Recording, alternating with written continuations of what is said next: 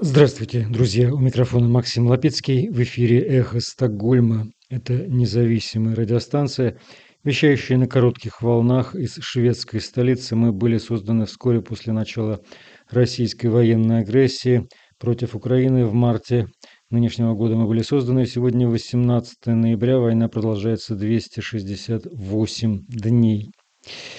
Швеция отправляет системы ПВО Украине и другую помощь на общую сумму около 320 миллионов долларов. О поставках оружия в Украину и в стриме Марка Фейгина с Юлией Латыниной вашему вниманию в этой программе «Эхо Стокгольма». Шведская почта продолжает бесплатно отправлять посылки в Украину. Отправлено с начала войны 38 500 штук.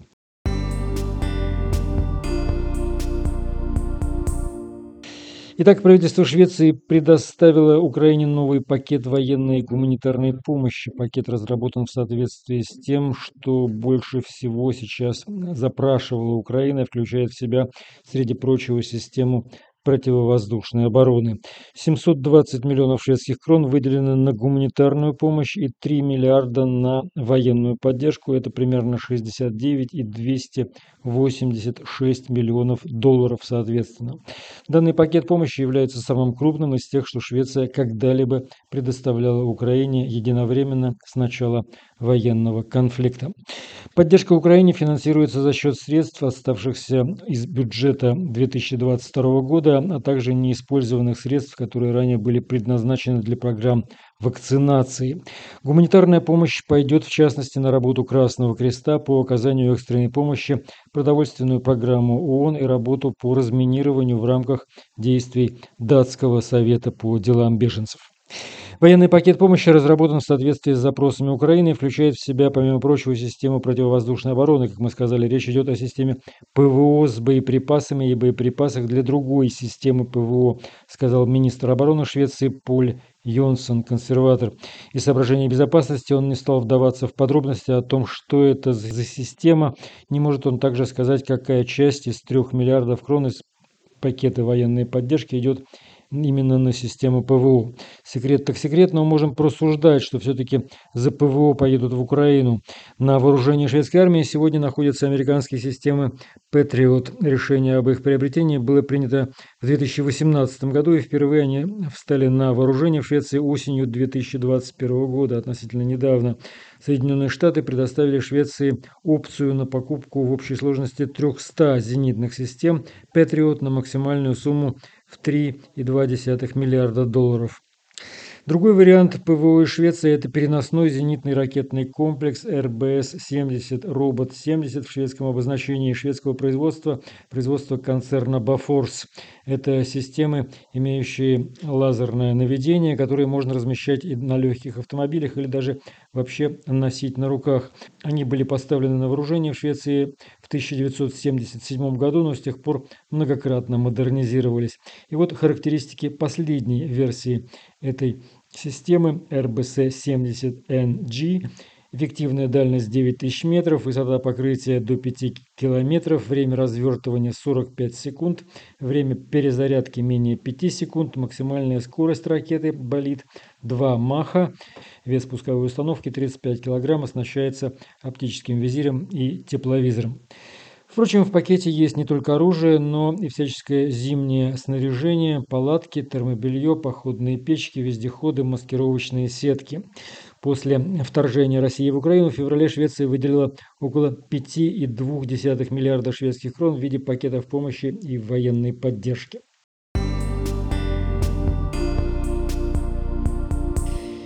Другая новость. Взрывы на Северном потоке-1 и Северном потоке-2 были диверсией, заявил окружной прокурор Швеции Мац Юнквист. Анализы, которые были проведены в настоящее время, показывают следы взрывчатых веществ на нескольких из найденных там на месте взрывов посторонних предметов. Прокурор сказал, что обследовано место чрезвычайно тщательно и тщательно изучено, однако предъявить кому-либо обвинение в подрыве не предоставляется на данный момент возможным, а следствие и изучение материалов, найденных на месте происшествия, продолжаются.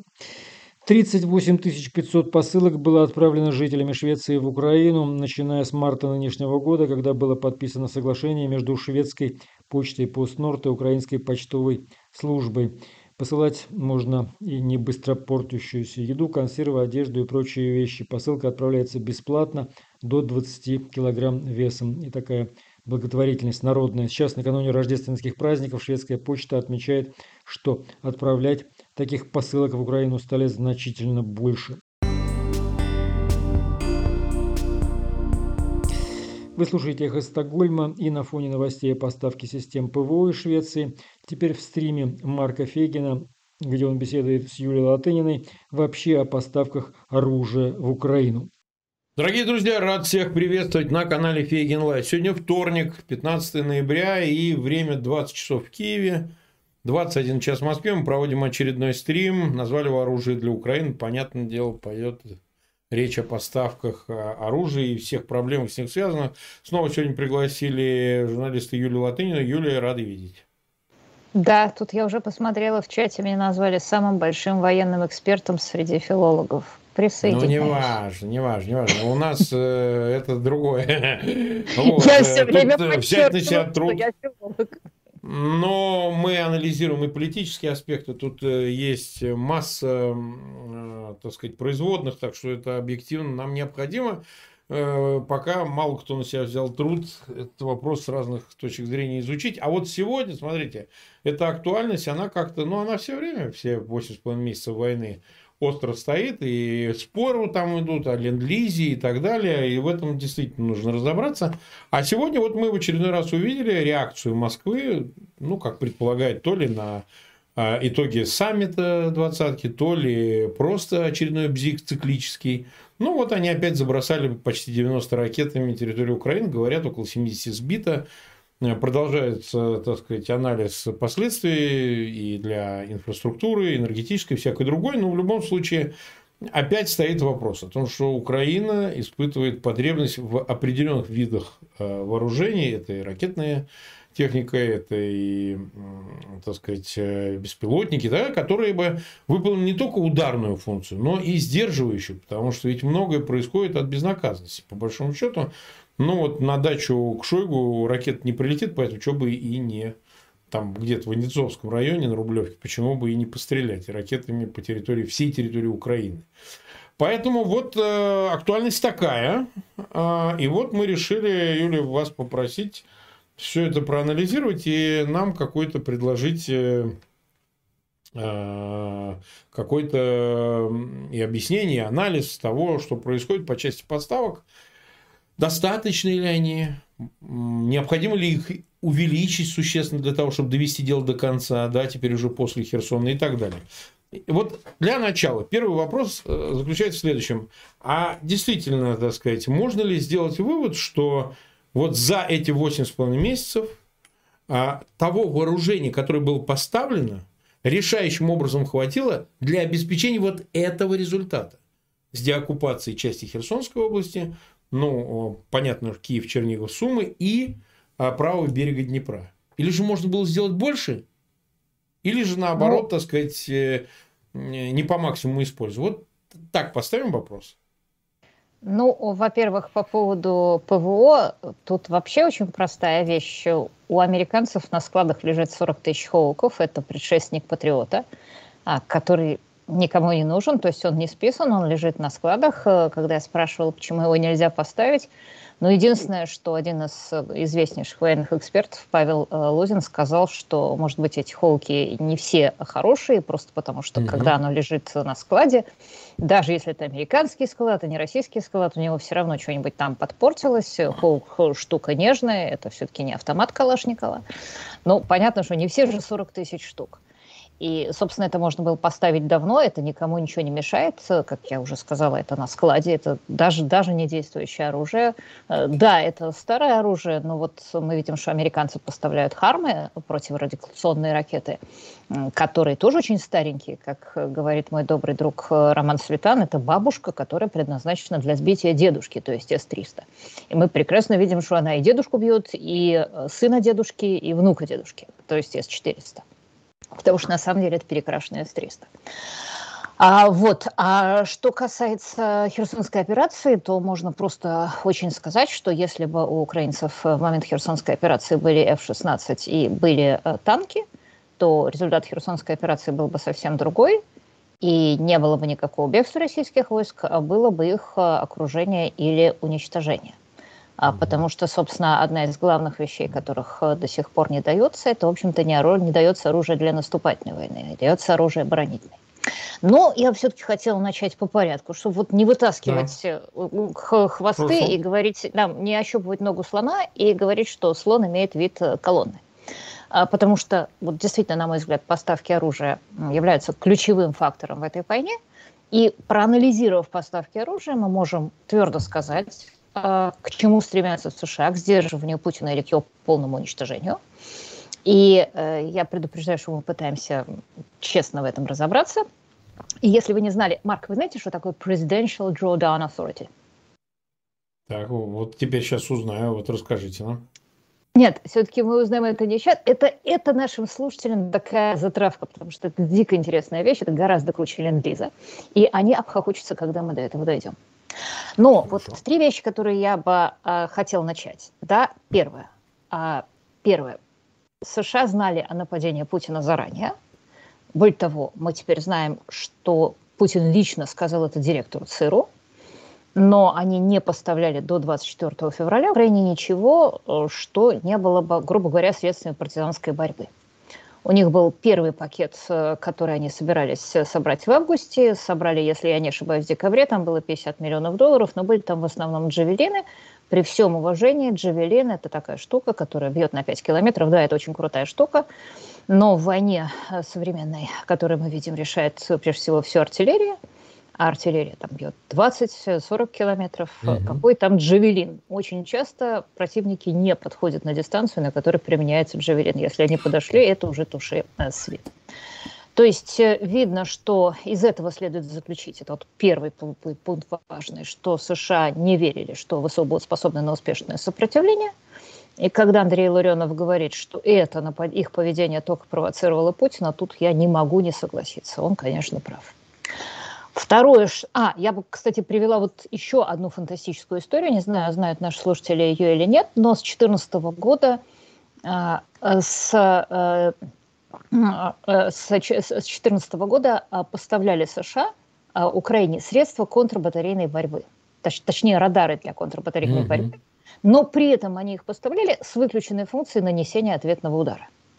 То есть эти радары просто видели, кто что летит, это к вопросу 8 лет бомбас, все записано, но вот э, ответно лупить было нельзя. Это да. просто чтобы охарактеризовать ситуацию. Второе, конечно, именно поставки американского оружия переломили ситуацию. Э, и у нас, и у вас тут э, говорил Арестович неоднократно, что в апреле 22 года украинской армии просто кончились снаряды, ну, точнее, снаряды 152 миллиметра. Так и было, да. Да, оставались э, э, всякие э, минометы, оставлялись 122 миллиметра. Значит, Россия в этот момент вываливала, вываливала 60 тысяч снарядов в день, огненный вал, собственно, это был конец. Э, я могу сказать, как это выглядело для меня, ну не для меня, конечно, лично, а для тех людей, с которыми я разговаривала. Вот человек был под попасный, он был там контужен, оказался в госпитале, он просто, ну, он взрослый мужик, только что не плакал в трубку. Не плакал, конечно, но он говорил, все, у нас ничего нет, у нас был БТР, его раздолбали, у нас были какие-то джавелины, и они кончились. У нас еще ни одного гранатомета не осталось. У нас просто не осталось тупо снарядов. Нас пришли и вышибли, вышибли вагнеровцы. И где оно все, вот, вот просто человек был, э, все, что называется, и молоко опрокинулось, и свечка прокисла. Вернее, наоборот. И через неделю я ему звоню, и просто мой собеседник преобразился. Он сияет, как рождественский чайник. Вот, как мальчик, которому подарили новую игрушечную лошадку. Эта новая игрушечная лошадка называется «Три топора М777, гаубица 155-миллиметровая».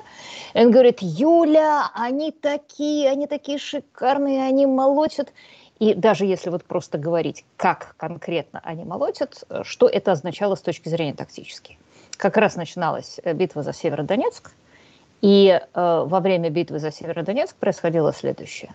Э, сидит группа ВСУ в доме, а, на нее идет э, российское пушное мясо, то есть на самом деле там высылают вперед каких-нибудь э, ДНРовцев, они идут вперед, за ними mm-hmm. идут э, или контрактники, или более опытные ДНРовцы. Украинцы, естественно, начинают стрелять, после этого подъезжает российский танк, очень аккуратненько подъезжает, высовывается из-за угла, его не достанешь даже джавелином, а он стреляет, сносит дом, естественно, под корешок вместе с панельками, если не успели из него убежать после гаубицы М777, как это изменилось, э, все идет по той же программе, стреляет группа, подъезжает танк. В этот момент над ними висит квадрокоптер. Э, квадрокоптер засекает точные координаты танка, и танку прилетает от той самой гаубицы. И привет танку. И, соответственно, это все превратилось вот э, в то, что ваш покорный слуга любит называть с подачи романа Светана «Операция «Мокрый сахар», когда гигантское количество российских войск стягивалось в Северодонецк, там перемалывалось, и, соответственно, с других сторон, с других э, фронтов э, все это э, отвлекалось и висело там. То есть ситуация была Потом были Хаймерсы, мы к этому еще вернемся. Ситуация была стратегически безнадежна для Украины, она стала стратегически безнадежна для России. При этом, конечно, США поставляли Украине в первую очередь оборонительное, а не наступательное оружие, что опять-таки логично на том этапе войны, потому что войска противника проще перемалывать в обороне. Это принцип медведя и рогатины. А третье. США пока не поставляют Украине оружие, которое позволяет успешно осуществлять наступление. И, собственно, ни одна, это, это говорят все. Вот я напоминаю недавно сравнительно письмо в The Hill, когда 20 человек и слева, и справа от э, генералов Уэсли Кларка и Бена Ходжеса до э, посла Марии Иванович, э, которая противница Трампа, до Курта Уолкера, который представитель бывшей Трампа в НАТО. Все они подписали письмо о том, что поставьте да. Украине оружие, пока не поздно. И просто вот цитируя Михаила Подалека, если бы США удвоили количество поставленной Украине сейчас артиллерия, также дали бы атакам с F-16 и 200 танков, война закончилась бы через три месяца. Ну или точно то, что я сейчас говорила. Если бы в УСУ были танки F-16, то российская армия не ушла бы из-под Херсона, она была бы там уничтожена. Вот я думаю, что вот эти три пункта, а, их важно mm-hmm. иметь в виду, когда оцениваешь военную помощь, потому что, знаете, цифры – это такая штука, э, есть три да, есть ложь, наглая ложь и статистика. Цифры всегда можно поделать. Я думаю, что мы обязательно вернемся к ситуации на поле боя. Ну, а сейчас, наверное, или продолжим с полем боя, или перейдем к цифрам. Как вам, Марк? Перейдем к цифрам, а потом вернемся к полю боя. Да, хорошо, давайте. А значит, сразу скажу, что цифры точной военной помощи Украине расходятся, потому что там очень сложно посчитать, как это дело качует из бюджета в бюджет и в каких местах это запрятано. Но я сейчас буду говорить порядок. Вот э, я цитирую CNBC, э, CNBS, э, которая считает в сентябре, что Украина за 8 месяцев получила оружие на 15,2 миллиардов долларов. Имеется в виду только оружие, mm-hmm. только от США. Есть Стимсон Центр, который считает, что между 24 февраля и 4 октября посчитал 17,6 миллиардов долларов – вот есть свежайший британский House of Commons Library. Я очень рекомендую, это очень хороший источник, в нем mm-hmm. все очень такое. За 8 месяцев а Украина получила оружие на 18,6 миллиардов долларов. И я буду очень часто цитировать отчет э, Киевского института мировой экономики. Он очень обстоятельный, он августовский, но он определяет объем выделенной, то есть еще не обязательно полученной помощи, в 25,45 миллиардов долларов – еще раз повторяю, это не помощь вообще, это вот именно объемы военных поставок. И, естественно, у меня вопрос вам, Марк. А как вы думаете, это много или мало? Относительно чего? Тут э, релятивистский подход уместен. Абсолютно. Вот это к вопросу, да, что когда вам начинают сыпать цифрами, то про цифры, знаете, тут моя любимая фраза, значит, читаешь где-нибудь э, в Библии «Веха омер асирит хаефаху», и омер – это десятая часть эфы. Ну и, и, и сколько ОБЕР, и сколько ФА. А, так вот, давайте сравним с Афганистаном. И вот я читаю отчет да. Special Inspector General for Afghanistan а с 2001 по 2021, то есть 20 лет, американцы потратили на афганскую армию полицию 82,9 миллиардов долларов, а реальная сумма освоенных денег была 75 миллиардов, и из этого 29%, то есть 18 миллиардов, именно на военное оборудование или его перевозку. А я стала смотреть, что поставляли афганцам. Надо сказать, что, конечно, еще раз повторяю, это еще американская армия воевала в Афганистане. А да, вот это то, да, что конечно. поставляли именно афганская армия в течение 20 лет. Ну, там слезы. Там поставили 358 тысяч винтовок и автоматов. Там 126 тысяч пистолетов поставили. Там поставили 42 тысячи пикапов, 22 тысячи хамви. Там очки ночного видения 16 тысяч. Никогда им не поставляли никаких хаймерсов, никаких трех топоров. Значит, вот максимум, что им поставили, это, цитирую, 2606 минометов 60-82 миллиметра и 122-миллиметровых э, гаубиц Д-30. А БТРов афганцы получили 189, 189 прописью, не тысяч, ничего, 189. Но 8 дронов Sky Eagle, которых, вот мы знаем, сейчас Пентагон не хочет поставлять в Украине, говорит, это упадет угу. этот самый дрон, разберут его злые русские на части и, соответственно, смогут угу. соберить. То есть, э, кстати говоря, очень часто, когда говорят, чего американцы не поставляют, иногда они боятся, что эту штуку разберут на части. Я думаю угу. даже, что по поводу Атакамс это у них есть. Потому что, в общем, если эта штука сверзилась, тот же самый Sky сверзился над Афганистаном, то афганцы его разберут, не разберут на части. Ну, я думаю, что американцы понимали, что mm. не. Reverse engineering э, не произойдет. А правда, получили афганцы самолеты. Знаете ли вам, какие они самолеты получили? Так. 60 были транспортные, 18 разведчики, а 20 самолеты были штуковина, которая называется А-20. Я когда это увидела, я дико изумилась, потому что сначала я подумала, как вот, америка... вот афганская армия получила самолеты, а украинцев не дают. А потом я посмотрела, что это за штука. Это кукурузник, Марк. Да что это штучка, у которой винтики, она Винты, нереактивная. Да. Это турбовинтовой, называется легкий штурмовик. Э, сделала его компания Embraer. Кстати, я вообще хочу определить, что огромное количество, нам все говорят, американское вооружение. Но американская армия очень часто поставляет вооружение, сделанное в других странах мира. Э, кстати, даже М777 это не совсем американская, она еще и английская. Да, ее разрабатывали англичане. Это вообще бразильская штуковина. Максимальная у нее скорость 590 километров в час, Марк. Так. У нее в спецификациях написано, что, значит, это, грубо говоря, это самолет, который охотится на наркоторовцев. То есть а. по определению подразумевается, что там в воздушном пространстве не то, что никаких буков не будет, но вот, вот там даже, даже стингера не будет. 590 километров в час. Винтики. Вторая мировая война. Угу. А, соответственно, понятно, да, что это совсем другая война. Ну, бессмысленно, например, поставлять в Афганистан Хаймерс. Мы, может быть, дойдем почему. Но для начала там просто Хаймерсу не почему стрелять. Вот почему mm не поставлять в Афганистан Хаймерс? А, а, а где те склады, по которым он будет лупить? Опять же, вот этот вот кукурузник бесполезно поставлять в Украину – а, но вот что я просто хочу обратить внимание специально к чему я. Ну, вопреки популярной легенде, просто размах поставок в Украину и Афганистан несравним, потому что афганцы получили за 20 лет оружие на 18 миллиардов долларов, и Украина получила за 8 месяцев оружие в среднем на 18 миллиардов долларов. А более того, если читаешь а, вот то, что американцы поставляли, то возникает впечатление, что они просто не доверяли афганской армии, если mm-hmm.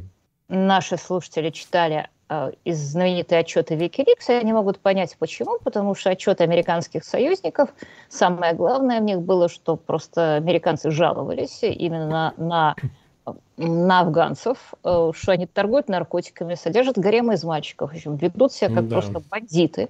То есть та же самая ЧВК Вагнера, представляете, вот даже... То есть какая там кувалда? То есть просто я представляю себе, что американцы думают, вот мы им поставим гаубицу, ну, в принципе, полезная в хозяйстве вещь, а на утро прочтем, что залп американских гаубиц М777 в рамках кровной мести накрыл какое-то село. Mm-hmm. Ну, соответственно, вот они поставляли. И понятно, что близко нет подобного отношения к украинской армии. Да, есть проблема, что какое-то более технологическое оборудование может попасть в российские руки, и там его разберут и скопируют. Но вот проблемы, что украинская армия как-то неправильно это оборудование употребит, просто отсутствует. Я другой пример приведу. Украина получает от США в пять раз больше, чем ежегодно получает Израиль, главный союзник mm-hmm. США на Ближнем Востоке. Мне скажут не совсем честно, но Израиль сами с усами. Это больше, чем США в прошлом году предоставили э, в том, что касается обороны всем странам мира вместе взятым.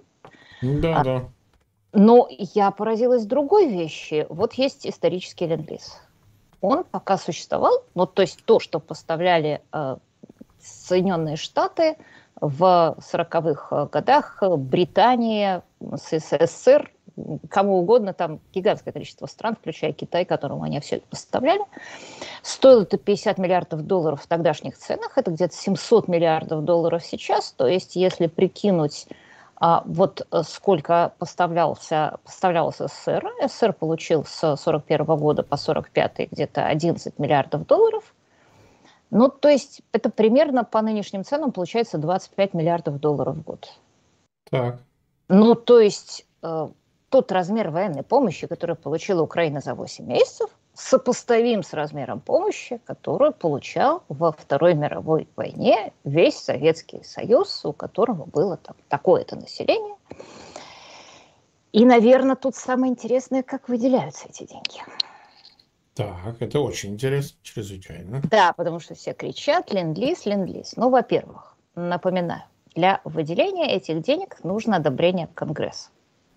Собственно, угу. основа демократии, куда и сколько выделять денег в демократии решает избиратель, все остальное просто не демократия. Извините за маленькое отступление, но не знаю, знают ли наши слушатели, почему Англия проиграла Столетнюю войну, при том, что она каждый раз одерживала победы на поле боя. Вот, Марк, на догадливость. Нет, ну я, я, я тут не участвую Когда? в конкурсе. Это не ко мне. Нет, но я практически подсказала. Дело в том, что английский парламент каждый раз, когда английский король в очередной раз собирался воевать за рубежом, английский парламент говорил, а на какого? Ну да. И на какие шиши? На наши? А шел ты лесом.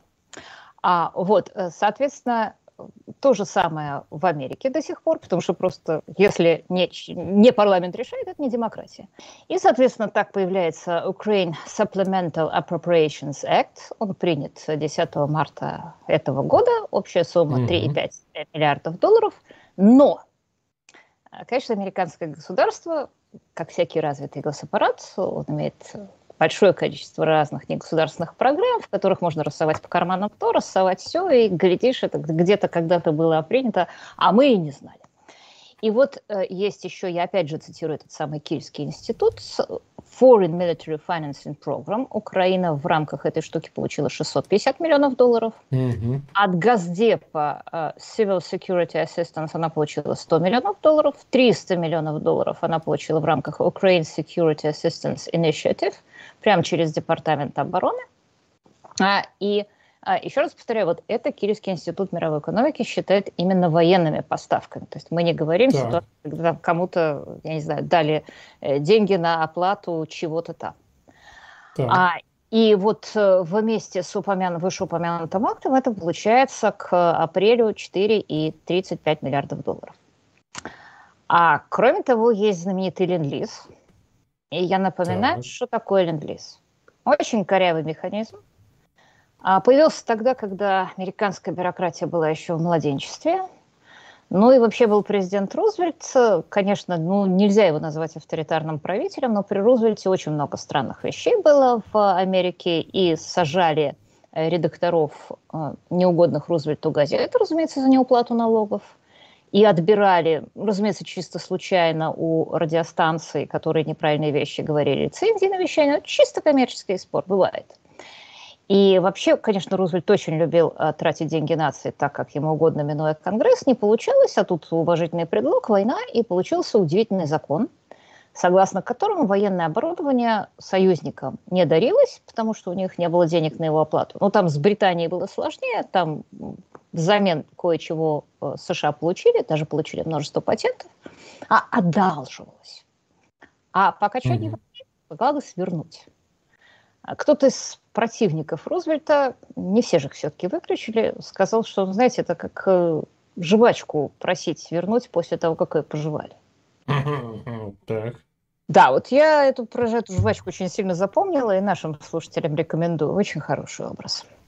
Ну и, соответственно, а, госаппарат США тоже решил подстраховаться, вспомнили про ленд э, приняли закон о ленд э, который должен был а, позволить снабжать Украину оружием, если бы сторонники снабжения Украины оружием потерпели бы поражение на ноябрьских выборах. Видите, я специально mm-hmm. аккуратно, я не говорю, что типа республиканцы бы выиграли или демократы бы проиграли, а, потому что хватает в оригинала среди тех и других, поэтому не будем показывать пальцем. Соответственно, просто вот люди, которые своим избирателям говорят, а мы не хотим – вот они приходят э, на выборах, получают большинство на выборах Конгресс, соответственно, госаппарат утрачивает контроль за Конгрессом, и это позволило бы, этот ленд-лиз позволил бы снабжать Украину оружием по ленд-лизу. Закон да, минуя Конгресс. Да, сила 1 октября не используется.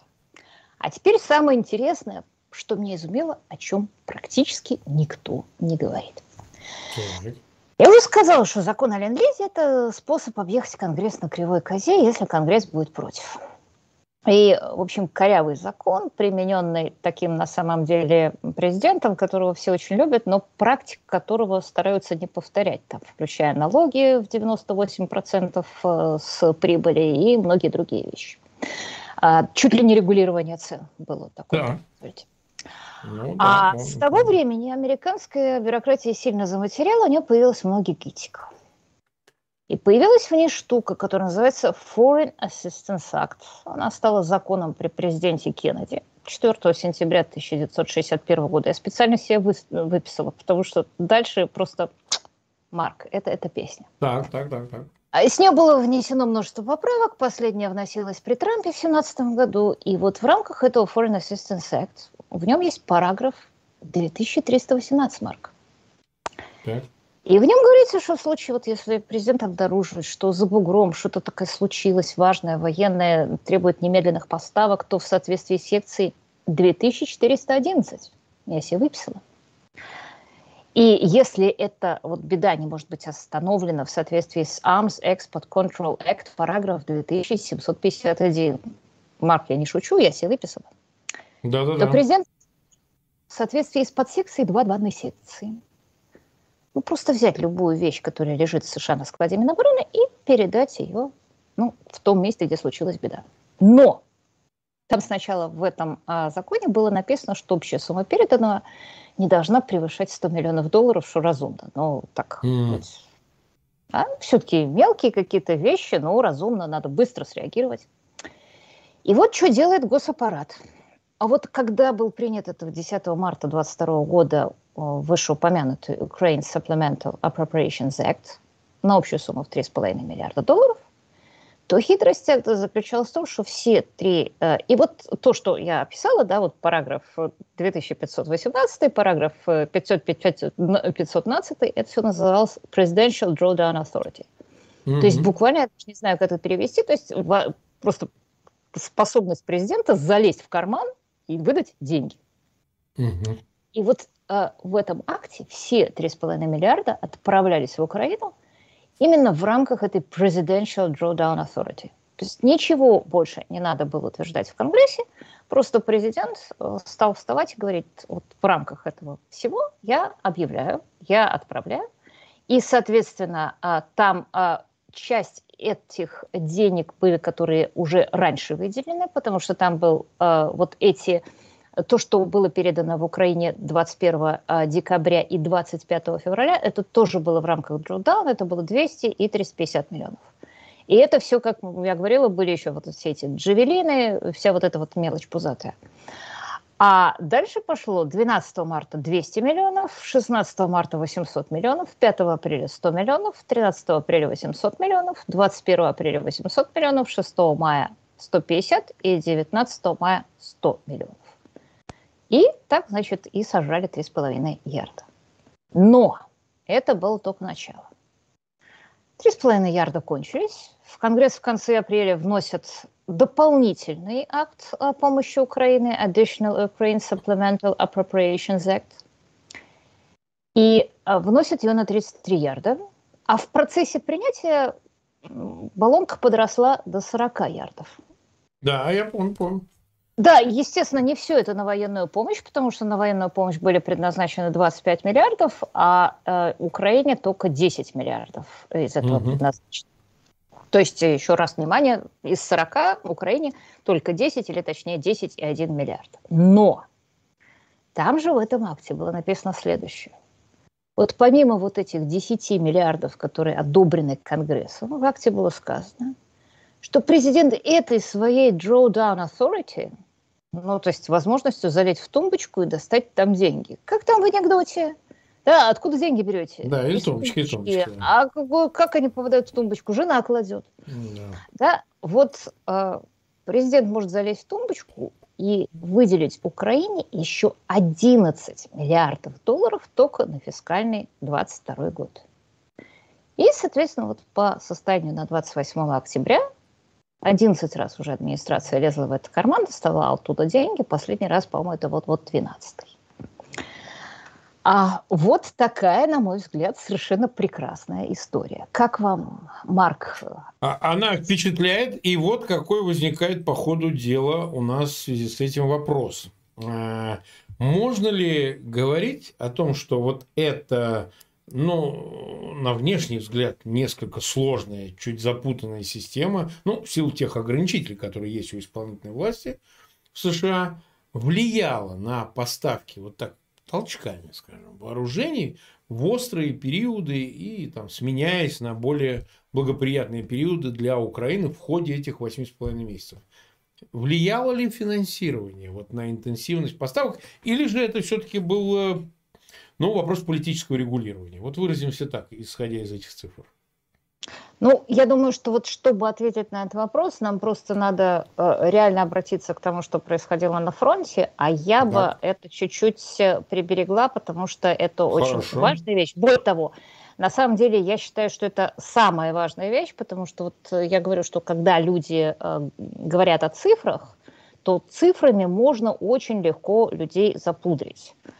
А, но все-таки я бы тогда мы действительно перейдем к фронту. Но перед этим, конечно, я хочу сказать, что вот э, в этом смысле бессмысленно спрашивать, где Ленд-Лиз. Ленд-Лиз, потому что это старый, это кривой механизм, который был изобретен угу. Рузвельтом, чтобы объехать... Ну, так к нему прибегали, вот он прибегал к нему? Нет, к нему не прибегали вообще. Не прибегали, потому что вокруг да. этого такая дискуссия творится, где Ленд-Лиз, где Ленд-Лиз. То есть пользовались пользовались другими инструментами, альтернативными. Пользовались другими инструментами, не просто альтернативными, а лучшими, пока Более у президента есть в Конгрессе вот это большинство. То есть вот этот, ну, вот этот механизм Джордана Сорити бесплатной военной mm-hmm. помощи там специально для Украины состряпались куча разных параграфов, подсекций, примечаний.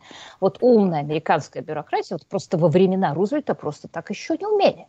Это же высший пилотаж. Они, в принципе, взяли акт о ловле бабочек, в котором было написано, что там президент может выловить бабочек на такую-то сумму.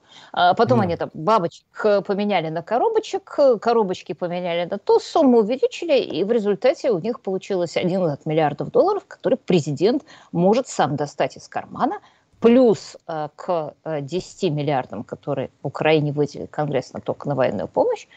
И поскольку, еще раз повторяю, э, все эти способы, и Конгресс, и Drawdown Authority, и Ленд-Лиз, это не какой-то вот склад с оружием, которому... Вот Ленд-Лиз – это не склад с оружием, который вы приходите, отпираете, это оружие едет. Это способ поставки оружия. Это вот можно поставить оружие через город А или можно поставить оружие через город Б. Но вот бессмысленно спрашивать, а почему наше оружие идет не через город Б, мы хотим через город Б. Надо спрашивать, а почему вы не поставляете Хоуки, а почему вы не поставляете F-16, а почему вы не поставляете танки? Вот э, бессмысленно э, спрашивать это не груз с заветными военными ништяками, который стоит на запасном пути, ленд-лиз, и все никак не сдвинется с места. Это способ доставки этих ништяков. А И все-таки давайте а, попробуем сейчас, тем более, что у нас достаточно времени, коротко напомнить, да. что происходило на фронте. Я уже говорю, цифрами можно морочить.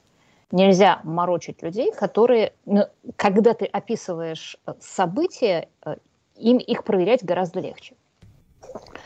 А вот если назвать какую-то систему, которая спасла Украину в первые месяцы войны, я бы вспомнила систему крапива, ну, по-русски крапива, и обычные гражданские дроны. Я напоминаю, что крапива – это софт, который объединил гражданские дроны, гражданские рации, самые обыкновенные гражданские планшеты а, в единую систему цели указания управления огнем. И, соответственно, это позволило устаревшей тогда еще советской артиллерии украинской стрелять в раз в пять точнее, чем она была рассчитана. То есть российская армия вела огонь по площадям, ВСУ с помощью той же артиллерии стреляли прицельно, а, соответственно, это увеличило количество имевшихся у них стволов и снарядов раз в пять. То есть крапива это они создали за две копейки на коленке из пуха и перьев систему современной сецентрической войны. А это вот как раз Путин любит вундерваффе. Вот это на том этапе в феврале, в марте было вундерваффе. Оно могло быть, конечно, создано только в обществе, где воюют добровольцы, потому что операторы этих дронов гражданских, они еще вчера снимали со своих личных дронов свадьбу. Но, конечно, само ее существование этой системы было наглядной иллюстрацией того, что никто современной артиллерии Украину не вооружил. И вот появляется гаубица, уже мной сказанная, М777. Их сейчас в Украине около 170 единиц. И что мы видим?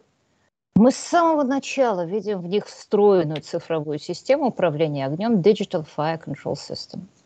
Соответственно, это радикально а, изменяет а, битву за Северодонецк, как я только что говорила. А, и вторая, что происходит, США поставляет первые «Хаймерсы», которые способны, напоминаю, нести ракетные, разные типы ракетных снарядов с разной дальностью. Мы сейчас поговорим об атакамсах, которых нету, а GMLRS, который получила Украина – а, способны поражать цели, напомню, на расстоянии до 92 километров, летят по GPS, и вот просто вклад, который Хаймерс внес в изменение хода войны после того вклада, который в Северодонецке внесли М777, ну и вообще любая 150-миллиметровая артиллерия, это вот то, что называется changer, потому что снаряды Хаймерсов принялись выносить в российские склады 70-60 километров от фронта, ну 60 а это обрушило всю логистику российской армии, потому что вся тактика российской армии строилась на том, что есть огненный вал, стреляем куда ни попадя, а потом наступаем а, после стрельбы по площадям. Выжигаем все и наступаем. А вала больше не было. Хаймерсы вынесли из склада и мосты, по которым все это доставлялось. Транспортное плечо резко выросло. Армия э, РФ стала возить снаряды за 80 километров. Возили в зерновозах очень часто, чтобы как-то замаскироваться. Их складировали. Сначала в каких-то маленьких складах. Хаймерс выносили сначала большие склады, потом склады mm-hmm. поменьше, потом самые маленькие. Потом, вот мне Роман Светан замечательно рассказывал, там погребки обвалованные в лесу стали делать. Потом стали просто вываливать в поле. Вот сейчас э, переваливают просто из доставившей машины в реквизированные фургончики.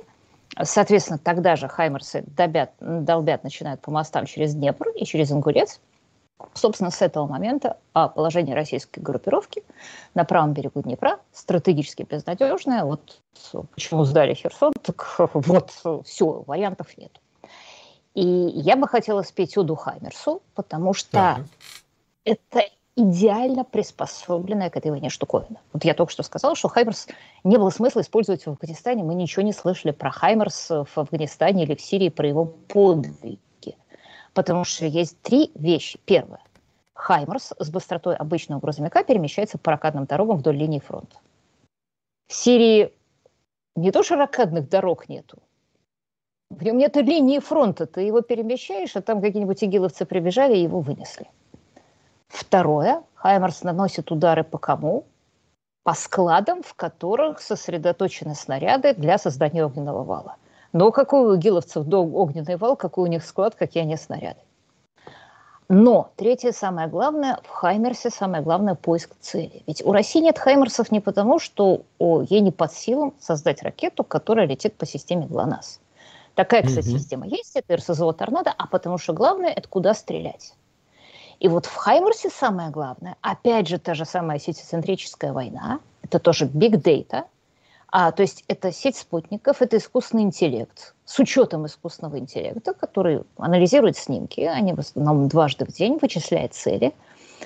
А самое прекрасное не просто то, что этих спутников у России нет, там у нее есть парочка военных спутников, даже так, 3-4.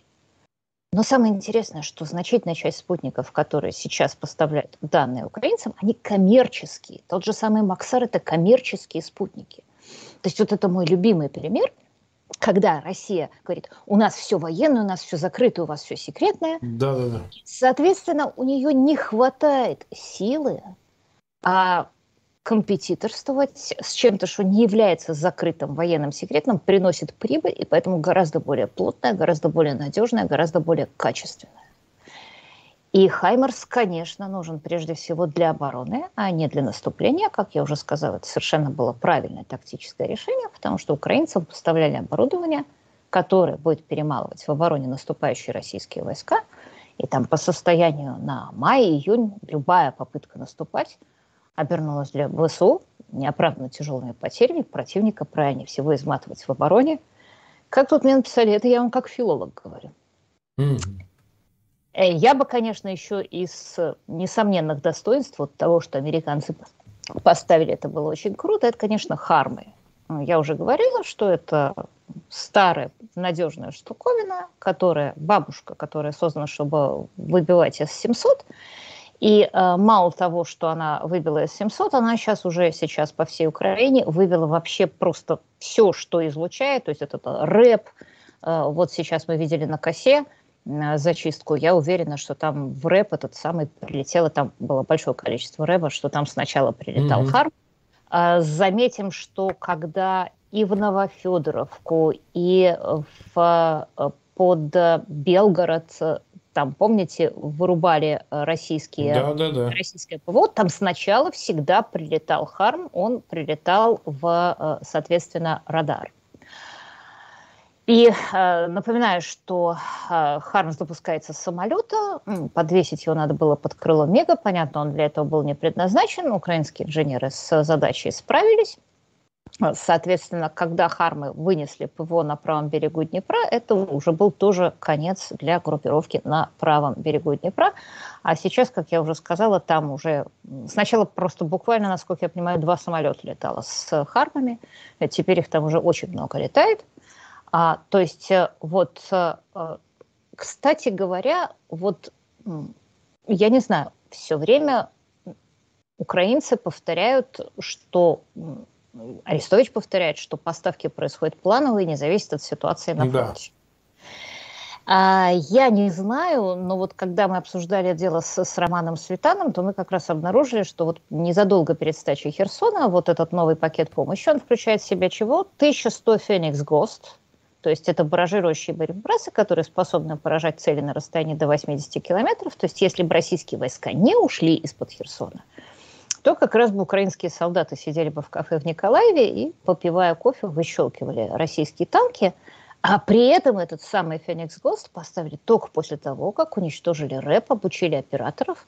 Я напоминаю, что незадолго до этой поставки в Украину вернулось 10 тысяч э, военнослужащих, лучших из лучших, которые прошли дополнительное обучение в войсках НАТО. И э, вообще напомню, что очень странная история была в Украине с баражирующими боеприпасами, потому что долгое время – в начале войны казалось, ну все, сейчас вот эта же абсолютно классная штука летает. Ну, правда, у нее, конечно, не очень э, большая боевая часть. Но вот когда Switchblade 300 поставили, помните, какой был шухер, что офигительная штука, сейчас она всех выбит. А, в общем-то, Switchblade почему-то украинцев не пошел.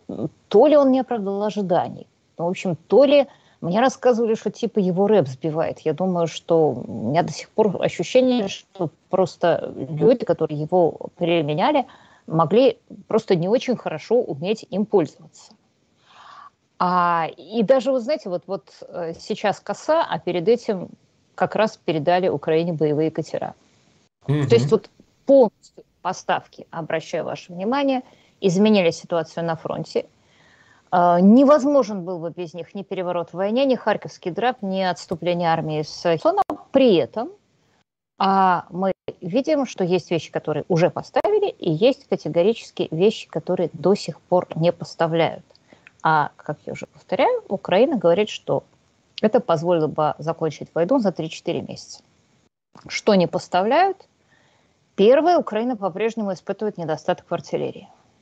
На Бахмутском направлении Россия по-прежнему имеет огневое преимущество. Там количество стволов 1 к 7, ну, соответственно, с учетом точности огня это э, сильно меньше. Но представляете, как вести контрбатарейную борьбу, если ты одна саушка ползаешь, а вокруг тебя 7 ползает. А, соответственно, а, Украина получила к Хаймерсам, да, она получила М-31, это те самые, которые бьют по складам. Она получила М-30, это то, что против живой силы противника mm-hmm. применяется, взрываясь на высоте и разбрасывая храмовые шарики. Она получила неуправляемые М-26, они бьют на расстоянии до 32 километров. Это, по сути, американский град. Кстати, они были сняты с вооружения, отправлены в утиль. Соответственно, их просто не успели всех уничтожить. Сейчас вот их э, самоутилизируют э, в Украине. И очень удачно получили, потому что как раз Харьковский драп был, начался с того, что приехали эти грады и начали, снуя по ракадным дорогам, поливать линию фронта там, где не оказалось, соответственно, противника, там, где противник побежал, там и стали наступать. Но атакамсов до сих пор нету. Напоминаю, что атакамсы бьют на 300 километров. Но только что вот уже пошли слухи, вам Алексей дважды говорил, что э, получит э, Extended Range э, GMLRS э, ракеты с дальностью до 150 километров.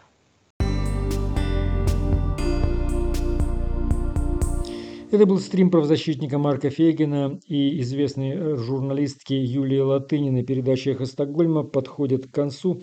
Завершим новой и очень жесткой песней работы группы «Ногу свело» Максима Покровского. Называется «Гимн обреченных» или «Гойда орки».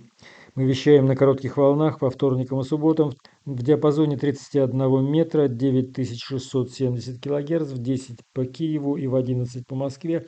До свидания, друзья. Оставайтесь на нашей волне.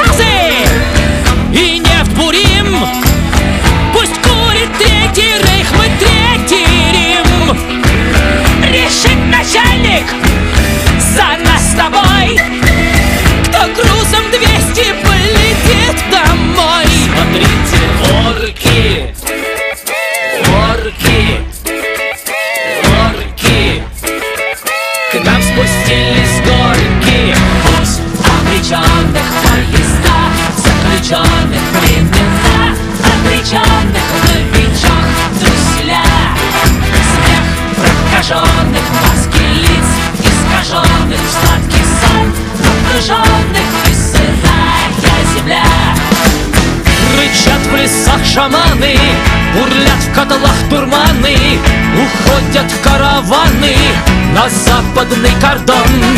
Танцуют скоморохи, чтобы не скучали лохи И мчались в караоке встречать Армагеддон.